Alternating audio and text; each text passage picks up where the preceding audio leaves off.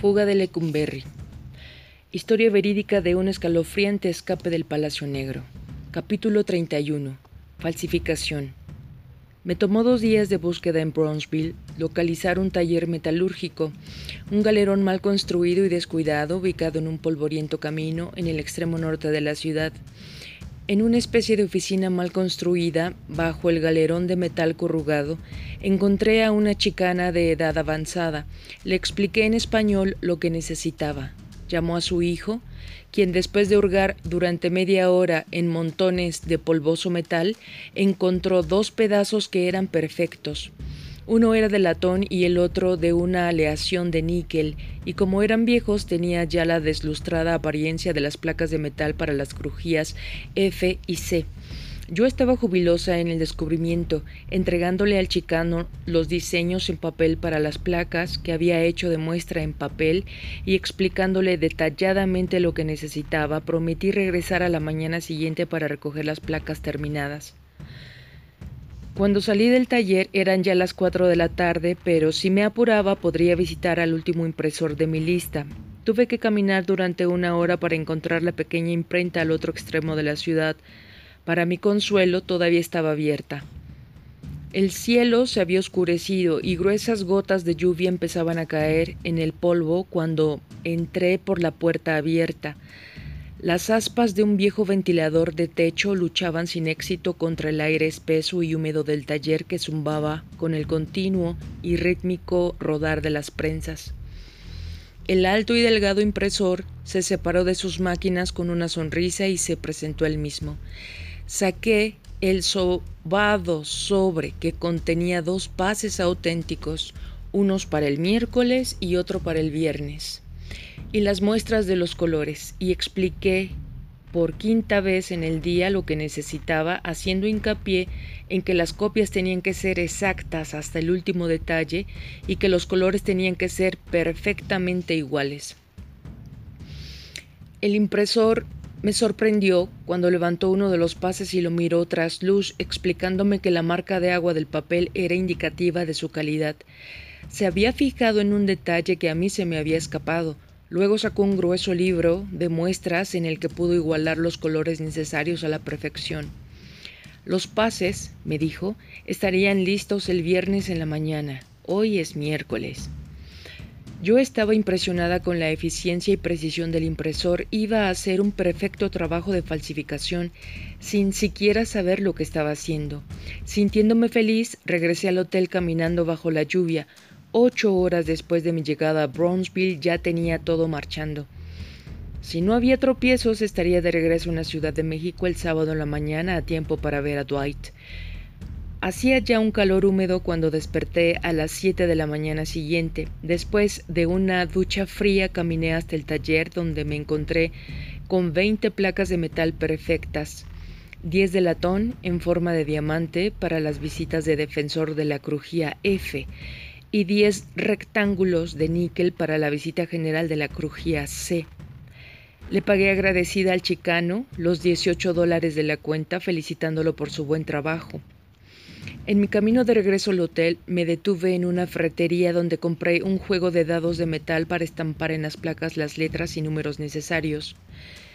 Escogí con cuidado el tipo y tamaño, de acuerdo con las muestras a lápiz de las placas verdaderas. De regreso a mi cuarto me di cuenta de que había arreglado todos mis asuntos. Lo único que me faltaba era recoger los pases en la imprenta a la mañana siguiente. Por primera vez en tres meses tenía una tarde entera completamente libre. Me cambié rápidamente de ropa, me encaminé hacia la terminal de, autobuses y tomé uno en dirección este hacia el Golfo.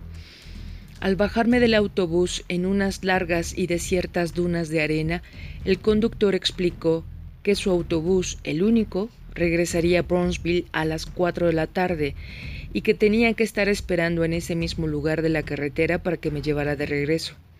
Cuando dejó de oírse el motor del autobús en la plana y vacía carretera, oí el batir de las olas invisibles al otro lado de las dunas. Corrí duna arriba, llena de excitación, hasta llegar a la cima. Delante de mí el océano se extendía hasta el horizonte y a ambos lados se perdía la playa desierta. No se veía un alma. Me desnudé y corrí hacia el mar, saltando entre las olas, jadeando del frío del agua, y nadé más allá de donde rompían las olas. Durante un largo rato jugué y me revolví en las olas sin pensar en nada, antes de regresar vacilante a la caliente arena de la playa. Mi cuerpo brillaba y se estremecía, el calor del sol, el viento y el agua me inundaron.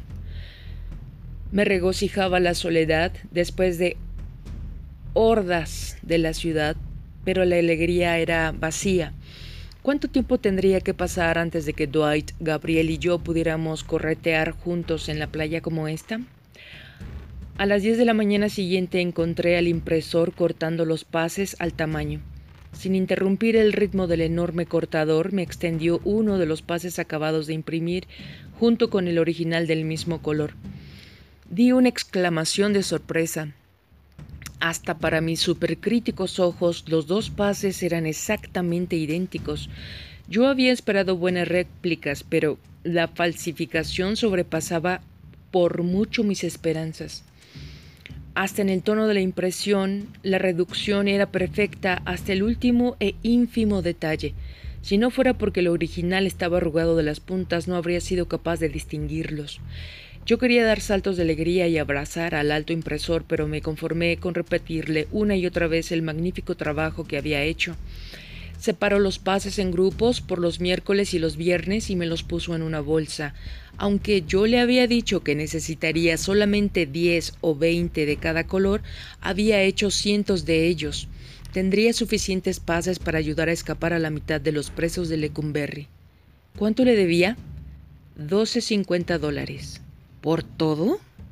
No podía creerlo, pero el impresor insistió en que el gasto no consistía en cuántos hacía, sino en preparar la impresión. Se negó rotundamente a aceptar uno más.